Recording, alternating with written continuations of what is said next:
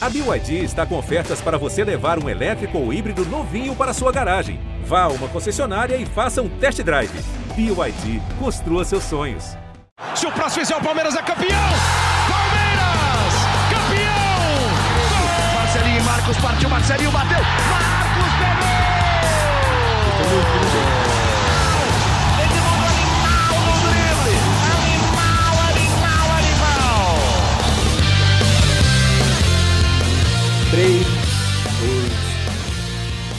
Palestrinas e palestrinos, começando mais um GE Palmeiras, o seu podcast aqui do GE. Globo sobre tudo do Verdão. Eu sou o Lucas Garbelotto apresentando este podcast e tenho as companhias hoje de Emílio Bota, nosso setorista do Palmeiras no GE, e sempre ele, Leandro Boca, que diz estar com a boca afiadíssima hoje para falar sobre a primeira vitória do Palmeiras no Campeonato Paulista, sobre o Botafogo de Ribeirão em Ribeirão, fora de casa, com um golaço do Rafael Veiga, uma pintura, um chutaço. Santo Veiga, porque se não fosse ele, eu acho que o Palmeiras talvez até perdesse o jogo em Ribeirão. Vou falar, falar a verdade aqui.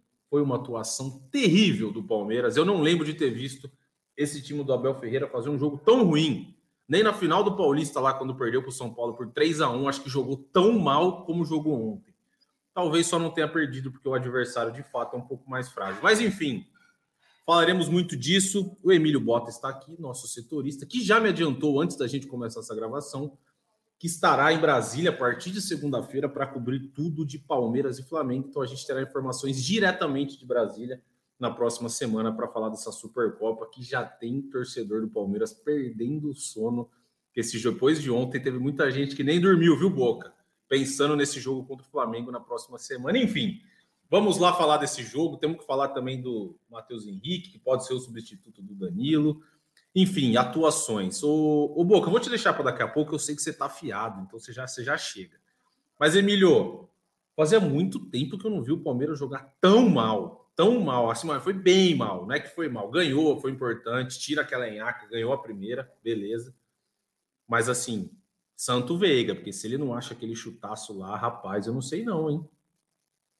Fala Lucas, fala Boca a todos os nossos ouvintes. Realmente um, um futebol um pouco pobre do Palmeiras ontem, né? Um pouco eu tô sendo ainda é, legal, Um pouco camarada. você foi bonzinho. É, fui camarada com os, com os caras aí, mas um futebol bastante abaixo daquilo que o Palmeiras, da consistência que foi a marca desse time do Palmeiras sob o comando do Abel Ferreira, né? É, pode não ter sido um time que brilhou na maioria do tempo sob o comando do Abel, mas sempre foi um time muito consistente, um time que não sofria defensivamente, principalmente, e um time que tinha um volume de jogo interessante no ataque, né? É, são coisas que parecem que o Palmeiras ainda não encontrou nessa temporada. É óbvio que a gente tem que levar em consideração alguns fatores, né? O fato do Palmeiras ter ter sido o último time a se reapresentar para treinos uhum. presenciais né, após aquela pausa. O Palmeiras teve aí é, mais de 40 dias de férias e óbvio que você manter uma rotina de treino como os jogadores mantiveram é, durante certo período das férias ajuda, mas não é, é, o que vai fazer você voltar num ritmo de jogo que os outros times que estão treinando há, há mais de um mês é, voltariam, né? Então acho que o Palmeiras está usando, obviamente, esse início de Campeonato Paulista como uma pré-temporada. E aí alguns fatores acabam tornando um pouco, talvez exagerado, uma pressão sobre esse time no começo da temporada. Você ter perdido o Gustavo Scarpa, você ter perdido o Danilo, você não ter contratado reforços, você ter sido campeão brasileiro de indiscutivelmente e jogando bem, aí você inicia uma temporada é, com futebol é, abaixo daquilo que a, que a torcida e a crítica esperam e aí a pressão acaba aumentando por esses fatores também. Tudo acaba se juntando e tudo acaba virando muito maior do que verdadeiramente é. O Palmeiras não desaprendeu a jogar futebol, acho que é um processo que é, vai demandar um pouquinho mais de tempo e paciência, principalmente do torcedor, para entender que talvez o Palmeiras precise de um pouco mais de tempo que os outros times para engrenar.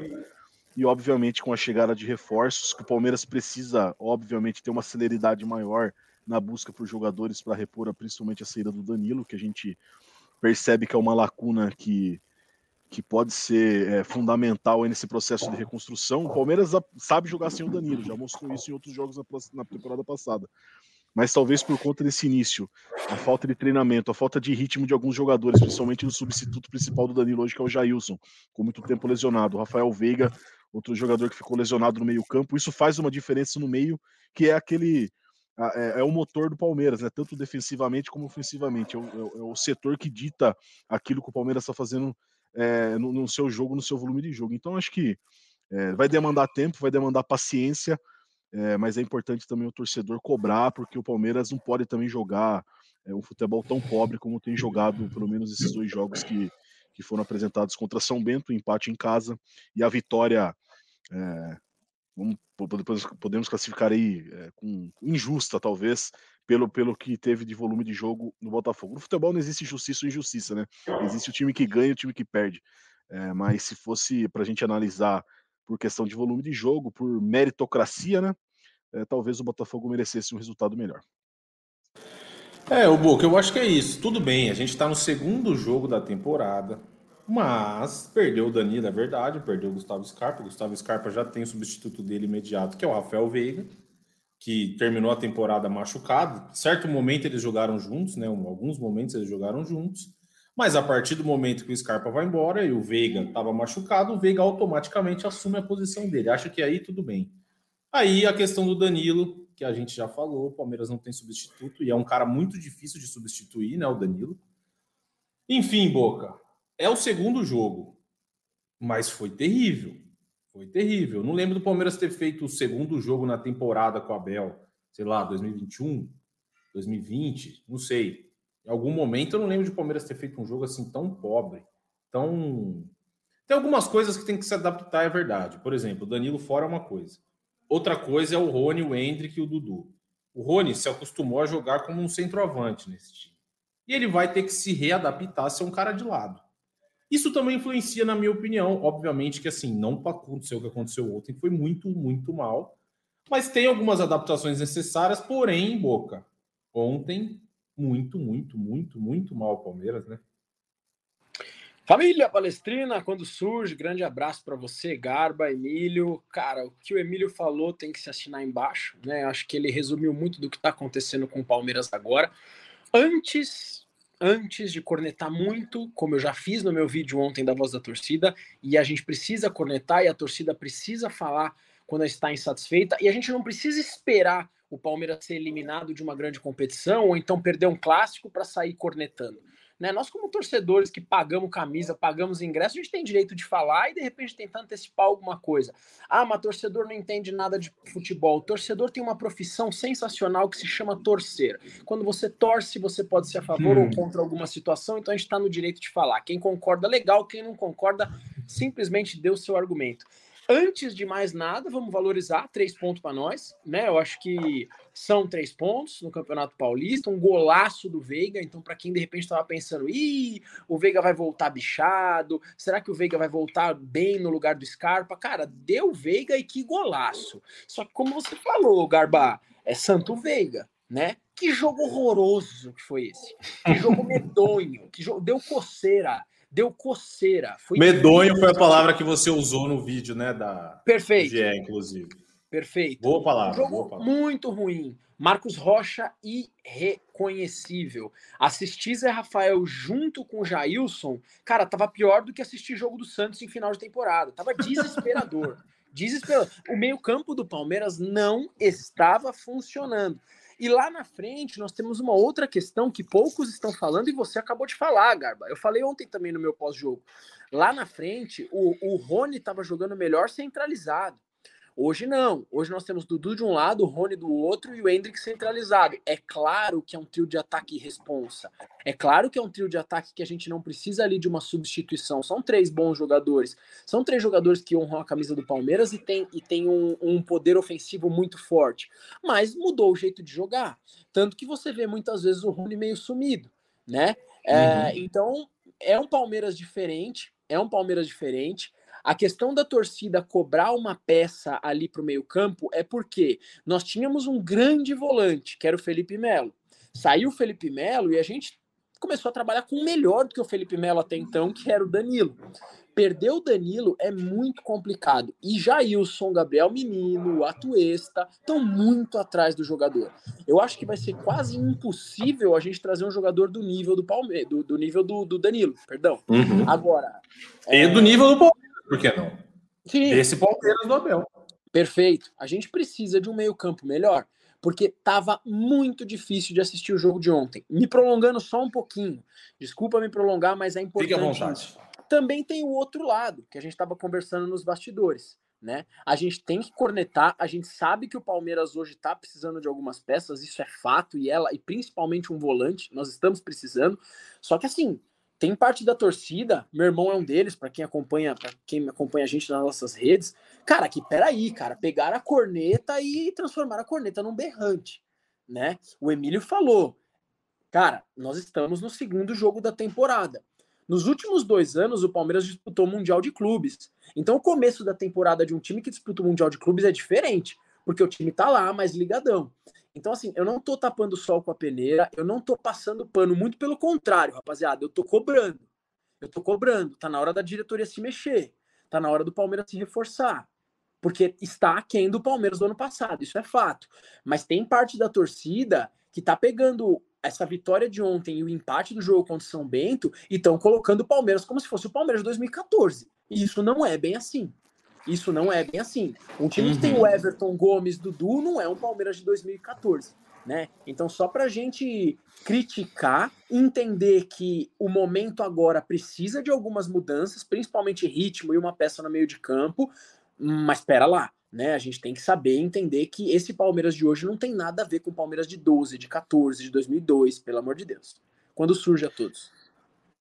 E uma coisa, né, Emílio e, e Boca, o Abel, ele chegou no Palmeiras e ele falava, ele falava, não, a hora que eu cheguei, a minha, a minha, minha função era vencer. Se a gente jogasse bem, jogasse mal, eu cheguei primeiro para fazer esse time ser campeão. E aí, com o tempo, ele achou um time, achou uma maneira de jogar que o Palmeiras fez um campeonato brasileiro ano passado espetacular. Só que a partir do momento que ele perde peça, uma peça tão fundamental como o Scarpa e como o Danilo, requer uma adaptação, é o que o Buca falou. A gente não está aqui achando que o Palmeiras, pô, que o Palmeiras foi bem. Não é isso que a gente está falando. O Palmeiras foi muito mal. Mas são, são adaptações que o Abel Ferreira não vai conseguir com um treino, né, Emílio? Ele vai conseguir com um jogo. Tanto que ele insistiu no Jailson, depois ele foi lá, colocou o Gabriel Menino, colocou a Tuesta, tentou mudar o jeito do meio-campo jogar, não nada funcionou. Ontem nada funcionou. Mas se ele não tentar com o que ele tem na mão, nunca vai dar certo. E assim, a gente tem que dar tempo que o Abel já se provou um ótimo treinador. Então, a partir do momento que ele está fazendo as apostas dele, você tem que esperar esse time, assim, não, não entrosar. O Veiga até falou isso, ele até usou a palavra entrosar ontem depois do jogo e depois ele mudou. Pô, não é entrosar porque a gente já se conhece, mas assim, é se adaptar à mudança de um jeito, mudança de outro. Porque, pô, obviamente, o Palmeiras não vai achar, igual o Boca falou, igual o Boca falou, um cara igual o Danilo. Não vai achar. Não vai achar, porque não tem. Não tem. Acessível não tem. Mas o Abel Ferreira vai ter que insistir que seja o Jailson, que seja o Atuesta, que seja o Gabriel Menino. Mas, assim, jogo horroroso? Jogo horroroso. Mas, assim, adaptação, né, Emílio? Adaptação. Não é, não é rápido assim também achar um time e encaixar o time, né? Sem dúvida. Adaptação e criatividade, no caso, né? Porque o Abel Ferreira tá buscando soluções de elenco enquanto ele não recebe o reforço que ele pediu e o jogador uhum. que ele pelo menos imagina que possa suprir em partes a ausência do Danilo. É, é, é, importante a gente realmente deixar claro, como você falou, que dificilmente o Palmeiras vai conseguir trazer uma reposição que seja à altura ou que seja no patamar daquilo que o Danilo vinha jogando e no papel, nas características que o Danilo tinha no time. Sim, é então, é talvez o Abel Ferreira, além de buscar um substituto, ele também busque uma nova formatação de time para que esse time se enquadre nas características desse novo jogador que não é o Danilo. Vamos esquecer o Danilo, o torcedor do Palmeiras, infelizmente, Sim. precisa esquecer o Danilo. O Danilo não é mais jogador do Palmeiras e talvez o Palmeiras não tenha outro jogador igual ele. Então, é, passar, é, encerrar esse ciclo e começar a observar como que o time vai se comportar é, com o jogador que for escolhido para jogar ali na função do Danilo. Então, o Abel Ferreira, mais do que ninguém, sabe aquilo que ele precisa, a, a carência que ele imagina que ele vai precisar ter no elenco. E ele vai tentar, enquanto não chega esse reforço, buscar ali no elenco dele e também um, é, uma forma dele também é, é, demonstrar confiança nos jogadores. Ele sempre falou que o, elenco todo é importante, todo mundo tem que estar preparado para jogar. Então seria incoerente da parte dele, a partir do momento que ele tem a possibilidade é, de uma vaga no time como um jogador que saiu, ele, ele só observar o mercado externo e não tentar buscar uma solução interna. Né? Então o Abel Ferreira vai fazer esse trabalho, vai tentar buscar. Ele tem É, pô, o Abel não tem um jogador de beirada de campo, ele tá tentando testar o Rafael Navarro ali, pô. Pode parecer uma loucura para quem tá de fora aqui falar, cara, se o Navarro não tava rendendo na função dele, vai render numa função que parece ser totalmente fora da, da característica dele. Parece ser loucura, mas pode ser que encaixe. A gente não, não tá ali no dia a dia do treino também para observar uhum. como que esses jogadores estão reagindo e como que foi o papo do Abel Ferreira com esses caras. O Abel simplesmente não chegou e falou: Ó, Navarro, você vai jogar nessa função a partir de amanhã e eu não quero mais saber, não. É, o Abel Ferreira parece ter um perfil de um cara que chega, conversa com o cara, fala, viu, você acha que você consegue desempenhar essa função? Você acha que eu vou eu confio em você, vou começar a te dar mais sequência, você não vai é, se sentir pressionado em ter que render ali, mas eu vou testando aos poucos, vamos buscar uma, uma formatação. O cara também, o jogador se sente abraçado, ele fala, pô, o cara também tá tentando me ajudar a, a me recuperar dentro do elenco. Então, eu acho que é um processo. O Palmeiras está passando por um processo é, um pouco doloroso por conta da comparação, né, que sempre vai ter de você comparar a sua última impressão, que é de um time campeão brasileiro inquestionável, é, com um time que perdeu algumas peças e está tentando se reconstruir, mas que ainda segue forte. O Palmeiras segue muito forte. Eu acho que são pequenos ajustes. Se você olhar para outros clubes aí, você começa a ver que o, o, tamanho do buraco do Palmeiras é bem menor do que de outros clubes que precisam buscar soluções ainda maiores e talvez não tenham nenhuma perspectiva mesmo com a chegada de reforços. É, e só para a gente fazer uma comparação também, né, Emílio? Pô, se for analisar os rivais aqui de São Paulo, pô, até o Flamengo. O Flamengo contra o Madureira fez um jogo horroroso. Fez um jogo horroroso. Ganhou na estreia, beleza, não jogou nada. E, e a gente tem que ressaltar, Campeonato diga, Paulista, diga. o nível técnico é muito maior que o do Carioca. Exa né? Com todo respeito aos clubes cariocas. Mas a gente sabe que claro. o Campeonato Paulista é formado de é times com jogadores que Série B, Mano, o campeonato... Série B. O Campeonato Carioca já começa errado quando o apelido é o mais charmoso do Brasil. Tá de brincadeira, né, velho? Tá de brincadeira. Não, não dá, não dá, não dá, não dá. Realmente, o Campeonato Carioca não dá. Vocês não vão falar porque vocês são setoristas, jornalistas, profissionais. Eu falo. O Campeonato Carioca é uma piada. Pronto, tá dito. É, o nível é fraco, o nível é fraco. Mas assim, pô, o Corinthians fez um bom jogo, vai, contra o Água Santa. Mas o Santos fez, ganhou na estreia, não jogou nada nada e perdeu o segundo jogo. O Corinthians perdeu na estreia, também não jogou nada. O São Paulo ganhou de virada, mas chorado, também não fez um bom jogo. Então, assim, tudo bem. Hoje, na comparação do Palmeiras, talvez seja olhar o Flamengo, o Atlético Mineiro e tal, pode ser. Mas, cara, são dois jogos, dois jogos. E eu falei isso no podcast que a gente fez depois do jogo contra o São Bento. O Palmeiras não fez a preparação que fez esse ano por conta do Mundial. O Palmeiras começou ano passado com o pé embaixo absurdo, passou o carro no Paulista. Por quê? Começou cedinho. Começou a se preparar antes. Mas aí, ô Boca, o Abel Ferreira dá indícios, a, a, pelo menos até agora, que ele pensa esse time com o Jailson, até chegar o reforço, é verdade, sei lá se vai ser o Matheus Henrique, Jean Lucas, não sei, a gente vai falar disso daqui a pouco. Mas ele dá indícios que ele pensa o Jailson fazendo a função do Danilo. É bem um jogador bem diferente do outro bem diferente do outro. Mas assim, de certa forma, você pode sacrificar um pouco menos o Zé Rafael. É um cara que dá muito combate, um cara muito forte de pegada. Que tendo um cara ali mais de marcação, talvez o Zé Rafael possa ser um cara um pouco mais de criação e menos de marcação. Mas ele dá indícios, Boca, que o Jailson deve ser o titular, pelo menos agora. E outra, só para completar rapidão, o Jailson ficou machucado um tempão e o Abel Ferreira com certeza deu o aval para renovar com o Jailson. Ou seja, ele confia no Jailson, né? O Garbo, o Jailson, a gente não pode esquecer, tem muita gente massacrando ele. Ele foi muito elogiado por grande parte da torcida no ano passado. Muito bom elogiado. jogador, bom jogador. Muito elogiado. Tanto, tanto, tanto que, quando ele se machucou, a maior parte da galera falava: não, tem que renovar, espera que tem que renovar, ele, tem que, ele vai render. É, o Abel tá dando esses indícios, por enquanto não virou. E uma prova de que não virou é que o Abel, que é um cara que pouco substituía diretamente no intervalo, substituiu o Jailson e com o Palmeiras ganhando, hein? Ele colocou o Atuesta lá. É, é complicado a gente querer que o Jailson tenha uma função parecida com o Danilo, porque o Danilo, além de marcar muito bem, o Danilo tem uma saída de jogo excelente, né? Agora o Jailson, cara, é, é um cara marcador. O Jailson jogava, jogou até como terceiro zagueiro. Né? Então são funções, são funções totalmente diferentes. Isso não significa que o jogador seja ruim. Isso significa que talvez a gente esteja esperando que ele seja um novo Danilo e ele não é, velho. Ele uhum. não é. Entendeu? Agora, esses indícios que o Abel tá dando, Garba, o único ponto que eu discordo é eu acho que o Abel não tem essa certeza, não. Tá? É, por enquanto, o Jailson pode ser a primeira opção. Por enquanto, pode ser. Enquanto, mas eu acho que, primeiro, vão testar uma contratação, vai chegar algum jogador. Agora, se por enquanto é o Jailson, o menino ou o Atuesta, realmente não é algo claro. Emílio, não é algo claro nem para a torcida, nem para o Abel Ferreira, mas o Palmeiras segue. Vamos, vamos mudar de assunto agora, falamos do jogo. Acho que o torcedor também nem quer muito falar desse jogo aí, porque deve ter passado muita raiva ontem. Já que a gente está falando aí de, desse volante e tal, é, substituto. O Palmeiras foi, até saiu aí na imprensa ontem, a gente está gravando aqui na sexta-feira, dia 20, ontem, 19 à noite. Vou dar o crédito aqui, acho que foi o Facincani, falou que aparentemente estava fechado e tal, mas não é a informação que a gente ainda tem, que a gente, pelo menos até agora, não tem, né, Emílio? Tem uma negociação, tem uma conversa, mas nada, pelo menos, fechado da nossa parte aqui, claro. Mas a, até agora, né, informação nossa aqui do GE, de vocês setoristas aí, que o Palmeiras ainda não tem essa definição com o Matheus Henrique, se realmente vai ser o Matheus Henrique, né?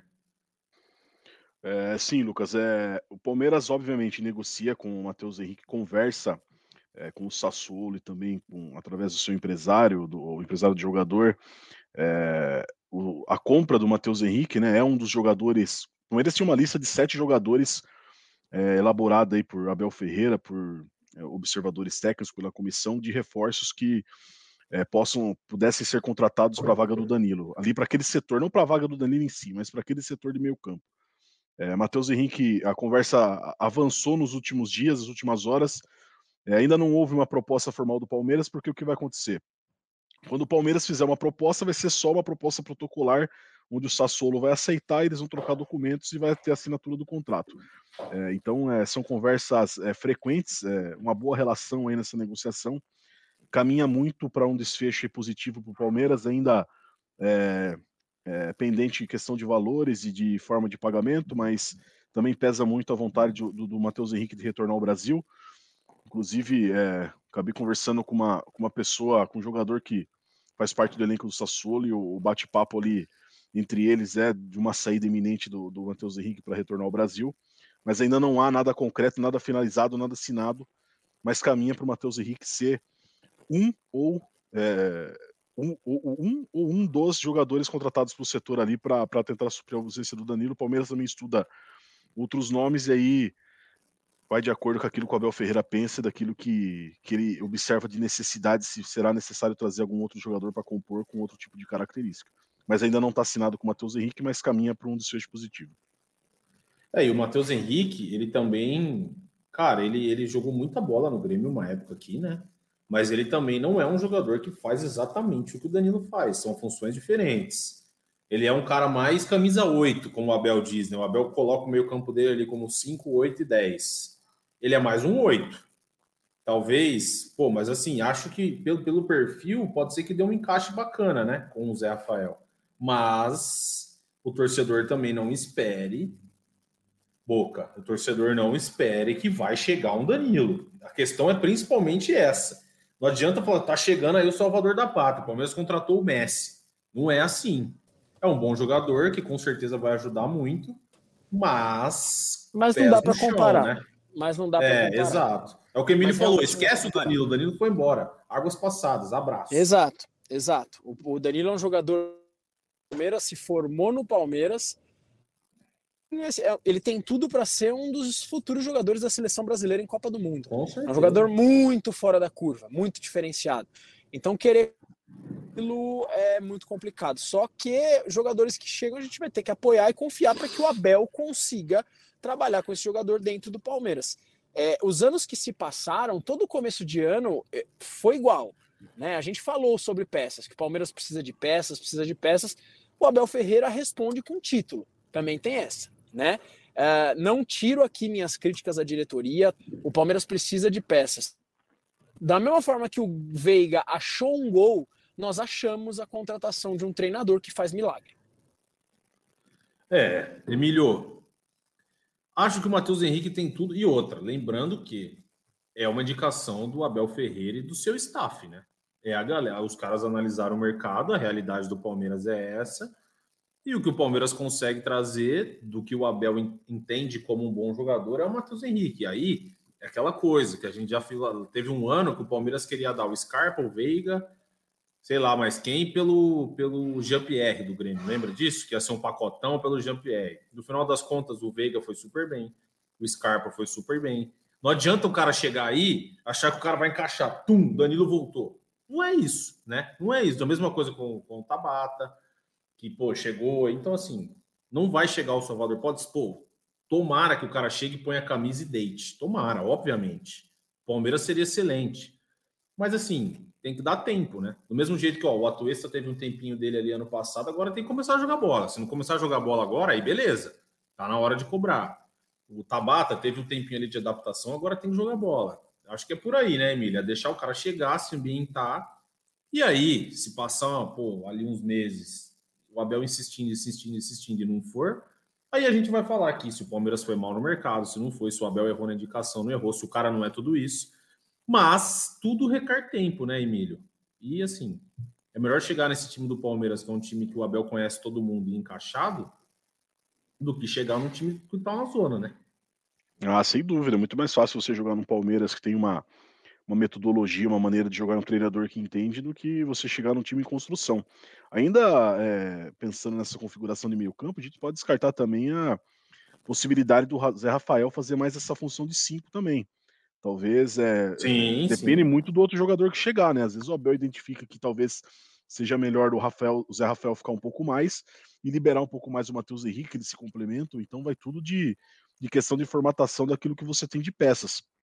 É, mas alguns jogadores que já passaram esse período de, de adaptação, de, de maturidade, é, de estar tá conhecendo o elenco, então você já pode começar uhum. a exigir mais deles. Então, é Bruno Tabata, é, Lopes, é, o Merentiel, que deve ser negociado ainda, tem essa indefinição, o Atuesta, mas são jogadores que estão há mais de um semestre no Palmeiras, então acho que já deu um tempo é, legal de, de você conhecer a, a, maneira de trabalhar do seu técnico, a maneira que se joga futebol no Brasil e você começar a cobrar um pouco mais esses, desses jogadores, um pouco mais de rendimento. É, o Bruno Tabata teve uma pré-temporada muito boa, foi um dos jogadores mais elogiados aí, treinou muito bem, fez excelentes jogos treino, é, foi muito elogiado internamente. A, a pré-temporada do Bruno Tabata foi muito boa. Então talvez seja o jogador aí que tendo um pouquinho mais de, de, de sequência, aí, dois, três jogos podendo jogar ali, possa ser uma, é, uma, uma, surpresa aí na, em termos de adaptação, de, de, peça que possa funcionar no decorrer da temporada. Então, acho que é, o Palmeiras tem um time pronto, tem um time formatado, que falta aí uns ajustes e, e é questão de pré-temporada mesmo, de, de você entrar no ritmo físico, mental. E o torcedor também precisa entender que a Supercopa do Brasil é um Mundial de Clubes, né? O Palmeiras não, isso aí não essa, tem essa disputa de título no meio do caminho aí, mas são que não vale é, nada. Import, são importâncias muito muito distintas aí. Não é um, uma final de Supercopa, um clássico contra o São Paulo que vai definir o rumo da temporada do Palmeiras. A gente precisa ter um pouco desse, desse discernimento. Excelente ganhar, excelente. Mas caso a vitória não venha, não é também o fim do mundo, como a gente já disse anteriormente aqui. É, assim, agora Palmeiras, esse negócio da Supercopa também, acho que a gente até falou isso no podcast passado, né? Cara, se você ganhou, legal, ganhou. Se você perdeu, é crise. É só para botar crise. Mas agora eu queria ouvir de vocês dois, aí vocês respondam na ordem que preferir. É, vamos com você primeiro, Emílio. Seguinte, você falou aí que o Tabata fez uma ótima pré-temporada, que jogou bem, jogos treino foi bem. Você acha que tem alguma chance? O Abel Ferreira, em certo tempo ali da temporada passada, ele começou a escalar o time com Gustavo Scarpa e Rafael Veiga, né? Você acha que tem chance dele armar esse time fazer, vamos, vamos fazer aqui um meio-campo com Jailson, Zé Rafael, Veiga, e aí se ele, ele jogar mais ou menos como o Scarpa fez em algum momento com o Veiga, jogar o, o Tabata mais à direita, como um meia-direita mais ponta, o Dudu na esquerda e Rony o Hendrick, você, você acha que o Tabata ganhando espaço? Boca, se quiser ir, Boca, vai você primeiro. Vocês acham que tem chance do Abel armar esse time? Ou muito difícil ele mexer nos três da frente? a gente, nesse minuto aqui, bata e tirar um Rony ou Hendrick do time. agora é algo realmente inviável. Eu acho que não, não funciona, não funciona. Mas o Abel Ferreira é uma caixinha de surpresas. Ontem, por exemplo, ele tirou o Dudu do jogo e eu continuo sem entender o porquê, a não ser que seja por motivos físicos. Beleza. É, e você, Emílio, o que, que você acha? Você trocaria? Não, mas assim, não nesse momento, obviamente, mas assim, você acha que o, que o Tabata pode assumir de verdade o que foi o Gustavo Scarpa e fazer essa dupla com o Veiga? Cara, eu acho que a função exata do Gustavo Scarpa eu acho difícil. É... O Bruno Tabata tem um outro tipo de jogo, uma outra característica, um jogador mais. É, jogador, um cara mais centralizado, um cara que pega mais a bola de trás. Eu acho pouco provável que, que ele consiga, é, talvez, ser titular do Palmeiras, com o Rafael Veiga no time. Acho que ele concorre é, com uma vaga com o Rafael Veiga. Então, acho pouco provável que o Abel Ferreira faça essa, essa modificação. O que pode acontecer, acho que ao longo da temporada, e o Abel vem deixando bem claro, acho que talvez se chegar um jogador de beirada de campo, um atacante de beirada de campo, que corresponda àquilo que o Abel Ferreira é, esperou, que talvez aí o Kevin da Copinha seja o jogador que, que, que estoure e, e, possa vir a ser uma opção, o Abel Ferreira pode pensar assim na, na, na em voltar com o Rony de centroavante e talvez deixar um pouco o Hendrick é, oscila, é, brigando por vaga ele Né? É, talvez isso possa acontecer, mas vai depender muito também do rendimento do, do ataque, né? É, um ataque que ainda não fez gol no ano, mas é uma configuração de ataque. Não tem uma pessoa hoje que, que não acha que Dudu, Hendrick e Rony não devam ser titulares do ataque do Palmeiras. Eu acho sim, que sim, vale a aposta, vale a sequência. Eu acho que hoje é o trio ideal para o ataque do Palmeiras. Então, até que se prove o contrário, acho que o Abel Ferreira vai manter essa formação sim. Agora, o Emilio, você falou, já que você deu o gancho, por isso que eu gosto de trabalhar com vocês. Vocês já vão dando caminho, entendeu? Você falou aí um jogador de beirada de campo. E hoje de manhã estava dando uma, uma olhada ali no GE, tal. Vamos gravar o podcast. Eu sempre vou dar uma lida no que vocês estão fazendo, porque vai que eu não vi alguma coisa. Então, a matéria lá que é E o Giovani. O Giovani que ontem. É... Ontem não, que dia que o Palmeiras jogou na Copinha? Quarta-feira. Não sei quem estava comentando o jogo tava, não sei se era o Marcelo Raed, não, acho que foi no Seleção Sport TV e tava um deles desses dessa geração mais nova do Sport TV e falou: "Pô, eu fiz muito jogo do Giovanni na copinha, muito jogo do Giovanni na base, e o moleque é muito bom". Emilio, e o Giovanni? Por que, que ele não, ele não foi nem para o banco, se não me falha a memória, nos dois jogos? Eu lembro que ele se machucou, né, na reta final do ano passado e tal. Mas e o Giovanni? O que, que acontece com ele? Porque assim, eu também, do pouco que vi, cara, ele me parece melhor ali, talvez o reserva imediato de Dudu e Rony. É, ele, o Giovanni é considerado uma das, das boas revelações da base do Palmeiras nos últimos anos. É uma base que tem surgido com muitos nomes. É um trabalho muito bem feito pelo Sampaio, a gente precisa enaltecer isso aí também. É uma, a base do Palmeiras você vê outra cara, né? É, com vários jogadores. 2015 é, para cá, né? É, exatamente. É, o que chamou atenção nesse caso do Giovanni é que o Palmeiras pediu a liberação dele da seleção sub-20 para a disputa do Sul-Americano, e aí criou-se uma expectativa que talvez o Abel Ferreira fosse utilizar mais ele nessa temporada, pelo menos nesse início. É, mas o Abel deixou claro na entrevista contra na entrevista coletiva contra o São Bento após o empate lá no Allianz Parque que ele tem dois jogadores por posição e que a molecada que subiu agora é, vão compor esse elenco e que eles vão ter que brigar pelo seu espaço. Que ele falou que qualidade não tem idade e não tem nacionalidade. A qualidade se prova no seu dia a dia para que ele possa escalar o time. Então, acho que talvez a resposta esteja aí. Talvez no treino Giovanni ainda possa não ter a postura que ele tinha jogando na base. É, Giovanni tem menos qualidade que o Rafael Navarro?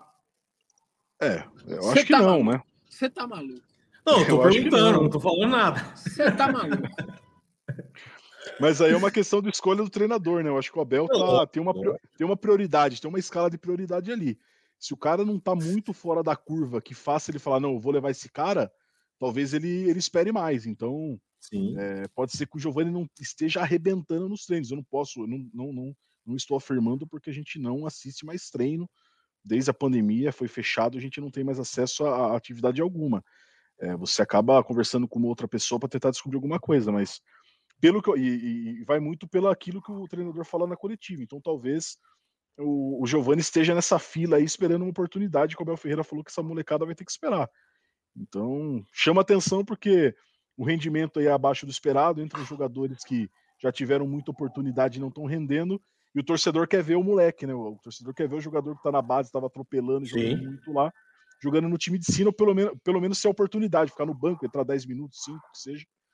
Mas eu acho que é questão de tempo. O Giovanni acho que vai ter oportunidade sim, vai e vai entrar no Palmeiras no decorrer do Campeonato Paulista, não tenho dúvida nisso. Talvez um jogo, um jogo interessante aí seja contra o Ituano, que pode ser que o Abel vá novamente com o time titular domingo no Clássico. Contra o Ituano, tire um pouco o pé pensando já na gestão de energia para o jogo contra o Flamengo no sábado pela Supercopa. É, tem isso. Só queria fazer aqui uma, para não esquecer, Breno Lopes entrou bem no jogo ontem. E a gente falava dele ano passado aqui. Todo mundo concordou que ele era pouco utilizado pelo Abel. Tomara que esse ano ele seja mais utilizado, porque é um bom jogador, finaliza bem, é rápido, sabe jogar e melhor que muita gente que tem entrado aí mais que ele. E agora, Boca, só para a gente esquentar, porque domingo tem o primeiro clássico do ano, Palmeiras e São Paulo, no Allianz Parque, que deve estar abarrotado. E assim, duas perguntas, Boca. A primeira, o Palmeiras tem que ganhar esse jogo de tudo que é jeito, certo? E a segunda, é, tem que atropelar ou 1 a 0 é goleada? De trás para frente, 1 a 0 é goleada tá? Perfeito, nesse momento concordo. Que o Palmeiras, nesse momento que o Palmeiras vive, que a torcida já está começando a pegar no pé, que a gente já está começando a ficar desconfiado de algumas coisas, uma vitória no clássico é importante. Meio a zero com gol do Ademir da Guia voltando a jogar é tá bom. São três pontos para o Palmeiras e é vitória para o Palmeiras num clássico, tá? Então, se atropelar, melhor ainda. Se tiver gol de cobertura, legal, mais uma coisa do habitual. Só que se a gente vencer de meio a zero, já é o suficiente. É, aí a sua primeira pergunta é: e aí, ganhar de qualquer jeito, ganhar de qualquer custo, ganhar é obrigação? Não ganhar um clássico é muito delicado. É muito delicado, ainda mais às vésperas de uma, de uma decisão que, se você ganha, vale pouco, se você não ganha, aí vai valer muito. Né? Então, jogo bem delicado, jogo bem importante no domingão e o Allianz Parque vai estar lotado. Emílio, o São Paulo até agora fez dois jogos, ganhou um, empatou outro, igual o Palmeiras. Empatou 0 a 0 na estreia, se não me engano, no Morumbi. Acho que foi 0 a 0 igualzinho o Palmeiras. E ontem ganhou de 2 a 1 ganhou da Ferroviária, mas sofreu. É... Uma derrota. Como você acha que seria o tamanho de uma derrota do, do Palmeiras para o São Paulo? Porque assim, torcedor do, do Palmeiras parece que ele criou uma confiança muito grande em enfrentar o São Paulo no Allianz Parque. Isso vem desde 2015. O Palmeiras perdeu, acho que duas vezes, duas vezes, acho desde 2015 foi aquele 3 a foi aquele aquele jogo que teve aquela discussão toda que o Palmeiras tinha que ir com titular para Libertadores, que o São Paulo estava na zona de rebaixamento, estava para cair, sei lá, alguma coisa assim.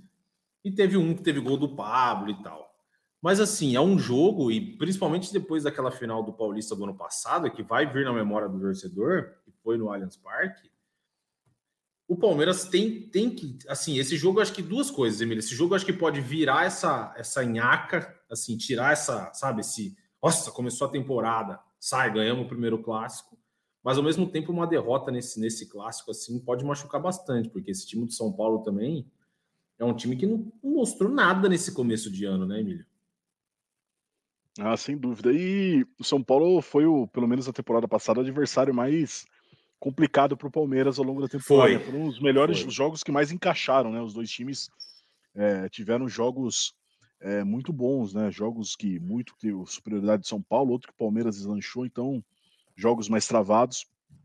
É, mas acho que uma derrota, obviamente, é, não vai manter o clima tranquilo no Palmeiras, né? vai aumentar um pouco mais a pressão, vai aumentar ainda mais Acho que vai dar uma importância ainda maior para a final da Supercopa, caso o Palmeiras venha, venha a ser derrotado no Clássico. Se o Palmeiras perde para o São Paulo e, e, e, não consegue conquistar com a Supercopa, acho que é uma pressão fica muito grande e forte em cima do Abel, uma pressão é, pressão por, por, desempenho, né? Por resultado, não por pressão de o Abel vai sair do Palmeiras. Isso que não passa para a cabeça de ninguém. Mas acho que é uma pressão que vai é, atrapalhar no sentido de dar mais tranquilidade para esses jogadores se soltarem para a temporada, né? É, vai dar um pouco mais de pressão para essa pré-temporada que o Palmeiras vai ter nessa preparação para poder encarar é, Copa do Brasil, Campeonato Brasileiro e Libertadores. É, mas eu não vejo um peso tão grande assim no começo da temporada se for analisar só friamente pelo resultado. Acho que vale mais pelo desempenho mesmo e uma análise daquilo que está se desenhando para a temporada. O Campeonato Paulista é importante, óbvio. Acho que Perguntei para o Abel Ferreira no fim da temporada passada sobre um balanço da temporada do Palmeiras. Ele falou: ah, a gente conquistou um título que não era a nossa prioridade, que é o Campeonato Paulista, então imagino eu que também o Campeonato Paulista não esteja entre as prioridades do Palmeiras essa temporada. As prioridades são Libertadores, Copa do Brasil Ainda Campeonato bem, Brasileiro. Né? Ainda bem. E Pelo amor de Deus. acho que. Então, acho que é um clássico, óbvio, é um parâmetro importante para você poder observar aquilo que você tem de deficiência, se você está no caminho certo é, na formatação das suas ideias, mas eu acho que tem muita coisa para rolar ainda na temporada. Vai ser apenas o terceiro jogo em 2023, né? Com nem um mês de trabalho de bola rolando no campo. Então, acho que é mais, mais ou menos nessa linha. É, tô contigo, tô contigo. E assim, pô, esse Palmeiras que ganhou duas Libertadores seguidas, Copa do Brasil, Brasileiro, se a prioridade do ano for o Campeonato Paulista, meu filho, aí tá tudo danado, aí tá tudo errado. Mas, só pra gente encerrar, Emílio, Boca, se no, no, no, profissional esses dois últimos jogos foram meio, meio sofridos, na copinha o Palmeiras está voando, tá voando, tá na semifinal.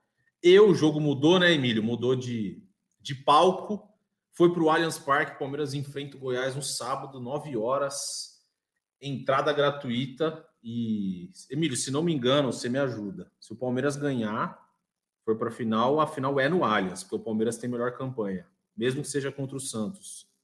Ou será que eu estou falando besteira? Acho que é isso, né? Cara, eu não tenho a confirmação dessa informação. Eu não sei se for Palmeiras e Santos, se é uma certeza que vai ser o jogo no Allianz Parque. Comentou-se sobre o Canindé também. É, acho que vai, vai, vai, vai definir numa reunião entre os clubes. É, acho que presidente do Palmeiras, presidente do Santos e Federação Paulista para definir o palco. Não sei se tem essa vantagem por ter melhor campanha de você ser o mandante da final. Eu até peço desculpa, mas eu não tenho essa informação, não. Então eu prefiro não falar aqui para depois não recortarem isso e me apedrejarem nas redes sociais aí. É, eu tô vendo uma matéria aqui, ó.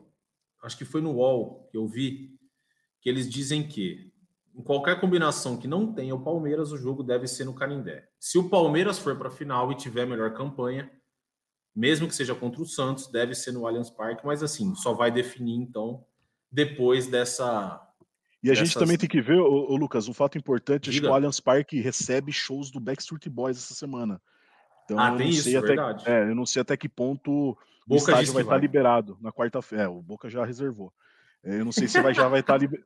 não sei se já vai estar liberado o estádio para para contratante do show, então tem, tem isso aí, mas eu vou checar e em breve a gente sobe do, no GE. Globo essas informações aí, prometo.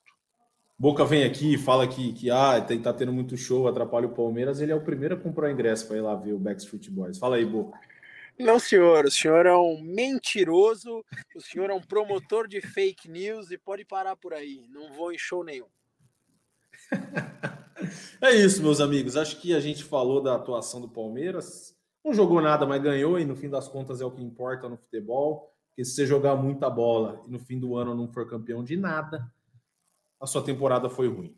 Geralmente é assim que o saldo geralmente é esse: jogar demais e não ganhar nada, não adiantou de nada. Falamos aí de Matheus Henrique, o Emílio deu a informação aí que ele está tá caminhando, está conversando e deve de fato vir ao Brasil e provavelmente, ao que tudo indica do Palmeiras, a não ser que alguém atravesse. Se alguém atravessar, torcedor palmeirense acho que vai se matar, vai ter um ataque do coração.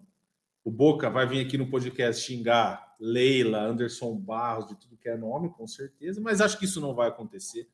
Não tem porque o Matheus Henrique não aceitar uma proposta de hoje, sei lá, top 3 times para jogar no Brasil, vai jogar no Flamengo, Atlético Mineiro ou no Palmeiras, pô, não jogar no Palmeiras não faria sentido. Falamos de semifinal da Copinha, que será no Allianz Parque, e é isso. Amigos, Boca, Emílio, Emílio, obrigado, hein? A gente volta, acredito eu, na segunda-feira Esperamos que para falar de mais uma vitória do Palmeiras, dessa vez sobre o São Paulo, mesmo que jogando mal, tomara que ganhe o clássico. Beleza, Emílio? Maravilha, sempre à disposição dos amigos aí. Bom fim de semana a todos e até a próxima. Show de bola. Emílio, Leandro Boca, agora o seu recado final, sei lá, para dessa vez eu não sei para quem vai. Juro que eu não sei. Na outra semana eu já estava desconfiado, mas agora eu não sei. Diga lá para quem é seu recado e obrigado mais uma vez. Sempre um prazer. Prazer falar com você, Garbo. Um prazer, Emílio. Sempre muito bom participar desse podcast. Um grande abraço, família palestrina. E aí, o meu recado final é um bis da semana passada, né? Parece realmente um filme de comédia. Inclusive, pessoal, boa, vocês que estão sempre aí em contato com, com a galera aí das novelas da Globo, coloca no Vale a Pena Ver de novo, né? Porque é muita risada, é muita risada, é um bom filme de comédia. Depois do daquele filme inicial, Devendo Marmita, Taça penhorada, devo pra tia do suco, agora você tá devendo coleta de entulho. Vocês estão de brincadeira, viu? Vocês estão de brincadeira. Um abraço, vocês são o motivo da minha risada maior. Tamo junto, avante palestra. Show de bola, Leandro Boca. Então a gente chega ao fim de mais uma edição aqui do nosso GE Palmeiras, o podcast aqui do GE. Globo, que você nos acompanha sempre. É, o Emílio falou que qualquer dúvida, se vocês tiverem de negociação, é só chamar ele lá na internet, Instagram, ele, Twitter, ele está sempre lá, é arroba Emílio Bota. Fiquem à vontade. A gente se vê na próxima segunda-feira. Então, eu sou o Lucas Garbelotto aqui nessa apresentação. Tive as companhias dos parceiros, amigos Emílio Bota, nosso setorista do GE, e Leandro Boca, nossa voz da torcida. Boca, fala para o irmão ficar mais calmo, senão ele não vai chegar nem no meio da temporada, tá bom? E vamos embora. Chutou Deivinho, subiu o Breno Lopes e partiu Zapata. Partiu Zapata, sai que é sua, Marcos! Bateu para fora!